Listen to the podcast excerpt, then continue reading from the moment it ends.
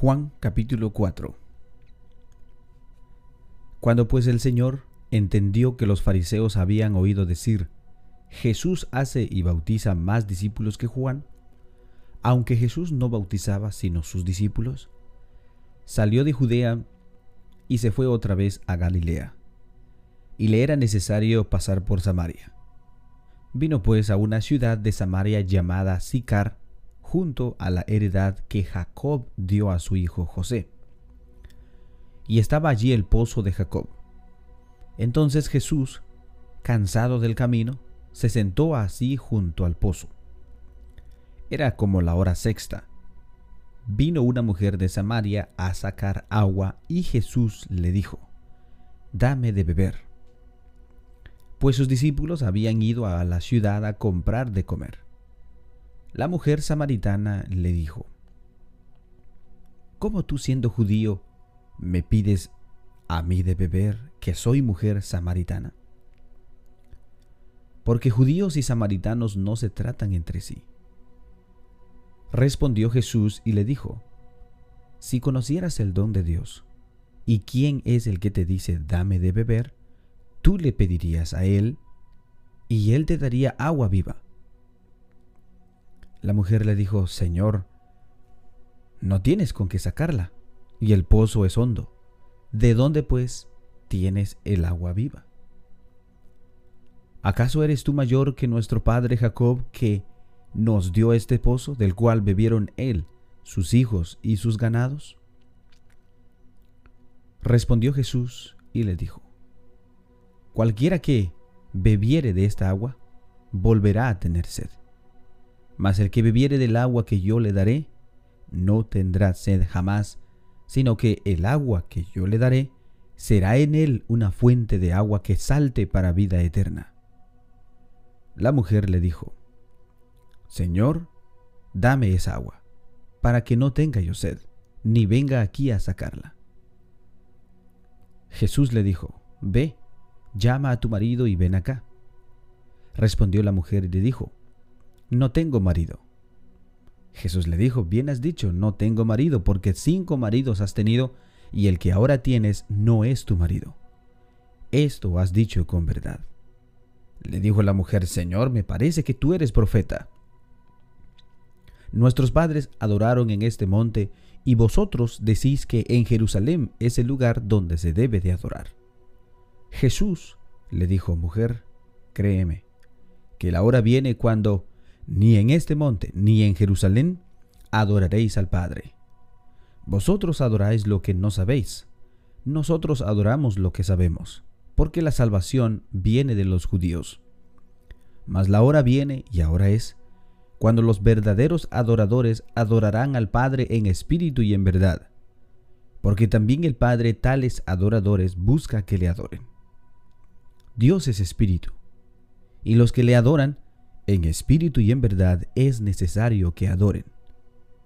Le dijo la mujer, sé que ha de venir el Mesías, llamado el Cristo. Cuando Él venga, nos declarará todas las cosas. Jesús le dijo, yo soy el que habla contigo. En esto vinieron sus discípulos y se maravillaron de que hablaba con una mujer y sin embargo ninguno dijo, ¿qué preguntas? o ¿qué hablas con ella? Entonces la mujer dejó su cántaro y fue a la ciudad y dijo a los hombres, venid, ved a un hombre que me ha dicho todo cuanto he hecho. ¿No será este el Cristo?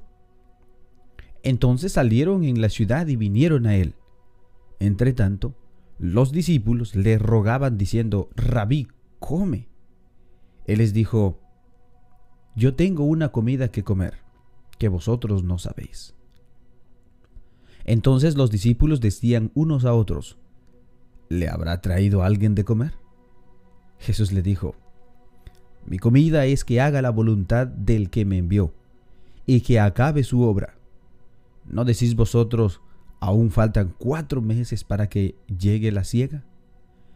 He aquí os digo, alzad vuestros ojos y mirad los campos, porque están blancos para la siega. Y el que ciega recibe salario y recoge fruto para vida eterna, para que el que siembre goce juntamente con el que ciega. Porque en esto es verdadero el dicho, uno es el que siembra y otro es el que ciega. Yo os he enviado a cegar lo que vosotros no labrasteis, otros labraron y vosotros habéis entrado en sus labores. Y muchos de los samaritanos de aquella ciudad creyeron en él por la palabra de la mujer, que daba testimonio diciendo, me dijo todo lo que he hecho. Entonces vinieron los samaritanos a él y le rogaron que se quedase con ellos, y se quedó allí dos días. Y creyendo, y creyeron muchos más por la palabra de él, y decían a la mujer, ya no creemos solamente por tu dicho, porque nosotros mismos hemos oído y sabemos que verdaderamente este es el Salvador del mundo, el Cristo. Dos días después, salió de allí y fue a Galilea porque Jesús mismo dio testimonio de que el profeta no tiene honra en su propia tierra. Cuando vino a Galilea, los galileos le recibieron, habiendo visto todas las cosas que había hecho en Jerusalén en la fiesta, porque también ellos habían ido a la fiesta.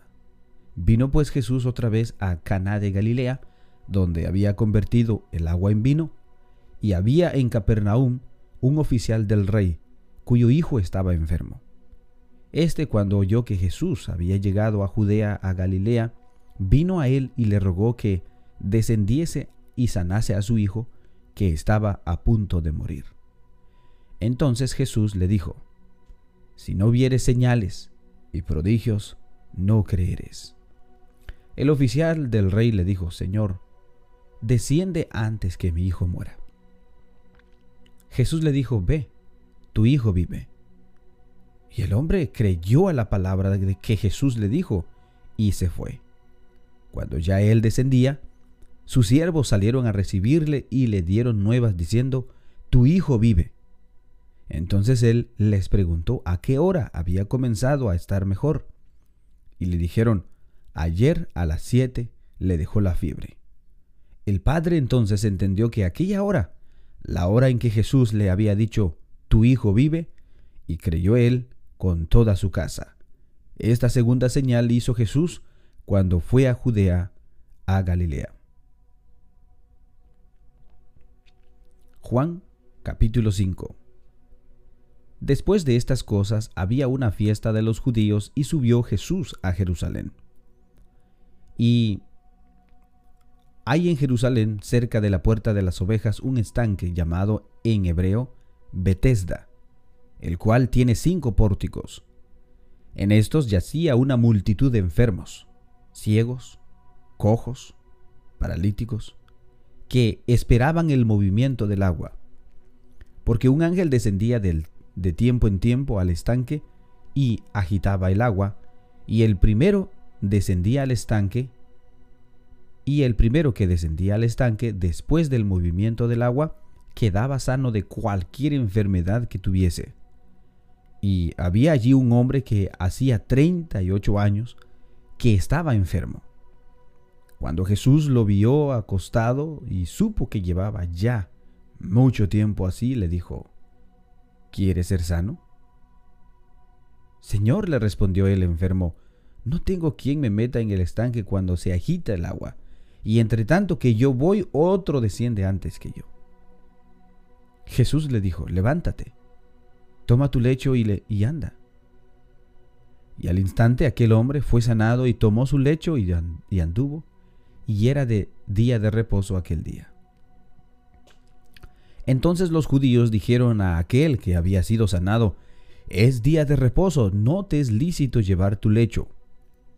Él, le, él les respondió, el que me sanó, él mismo me dijo, toma tu lecho y anda. Entonces le preguntaron, ¿quién es el que te dijo, toma tu lecho y anda? Y el que había sido sanado no sabía quién fuese, porque Jesús se había apartado de la gente que estaba en aquel lugar. Después lo halló Jesús en el templo y le dijo, mira, has sido sanado, no peques más, para que no te venga alguna cosa peor. El hombre se fue y dio aviso a los judíos que Jesús era el que le había sanado. Y por esta causa los judíos perseguían a Jesús y procuraban matarle porque hacía estas cosas en el día de reposo. Jesús le respondió, Mi Padre hasta ahora trabaja y yo trabajo. Por esto los judíos aún más procuraban matarle porque no solo quebrantaba el día de reposo, sino que también decía que Dios era su propio Padre, haciéndose igual a Dios. Respondió entonces Jesús, le dijo, De cierto, de cierto os digo, no puede el Hijo nacer, no puede el Hijo hacer nada por sí mismo, sino lo que ve hacer al Padre, porque todo lo que el Padre hace, también el Hijo hace igualmente. Porque el Padre ama al Hijo y le muestra todas las cosas que Él hace, y mayores obras que éstas les mostrará. De modo que vosotros os maravilléis, porque como el Padre levanta a los muertos y les da vida, así también Él a los que quiere da vida. Porque el Padre a nadie juzga, sino que todo el juicio dio al Hijo, para que todos honren al Hijo como honran al Padre. El que no honra al Hijo, no honra al Padre que le envió.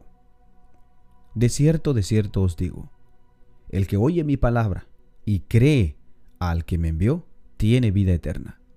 Y no vendrá a condenación, mas ha pasado de muerte a vida. De cierto, de cierto os digo, viene la hora, y ahora es cuando los muertos oirán la voz del Hijo de Dios y los que le oyeren vivirán.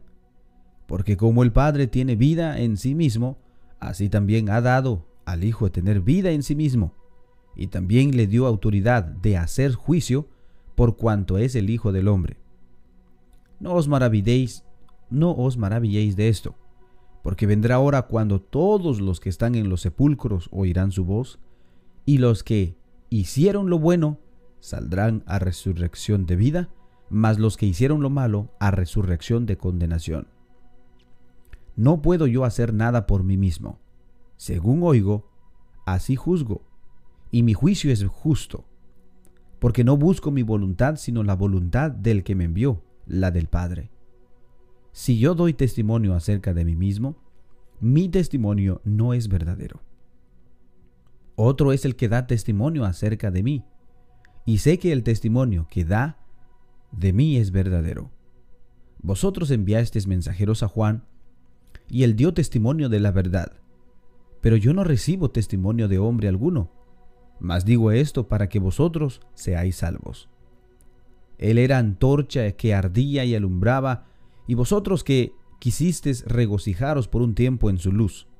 Mas yo tengo mayor testimonio que el de Juan, porque las obras que el Padre me dio para que cumpliese las mismas obras que yo hago, dan testimonio de mí que el Padre me ha enviado. También el Padre me envió, también el Padre que me envió ha dado testimonio de mí. Nunca habéis oído su voz, ni habéis visto su aspecto, ni tenéis su palabra morando en vosotros, porque a quien él envió vosotros no creéis. Escudriñad las escrituras porque a vosotros os parece que en ellas tenéis la vida eterna, y ellas son las que dan testimonio de mí. Y no queréis venir a mí para que tengáis vida. Gloria de los hombres no os recibo, mas yo os conozco que no tenéis amor de Dios en vosotros. Yo he venido en nombre de mi Padre y no me recibís. Si otro viniere en su propio nombre, a ese recibís. ¿Cómo podéis vosotros creer pues si recibís gloria los unos de los otros y no buscáis la gloria que viene del Dios único? No penséis que yo voy a acusarlos delante del Padre. Hay quien os acusa, Moisés, en quien tenéis vuestra esperanza. Porque si creyeseis a Moisés, me creerías a mí, porque de mí escribió él. Pero si no creéis a sus escritos, ¿cómo creéis a mis palabras?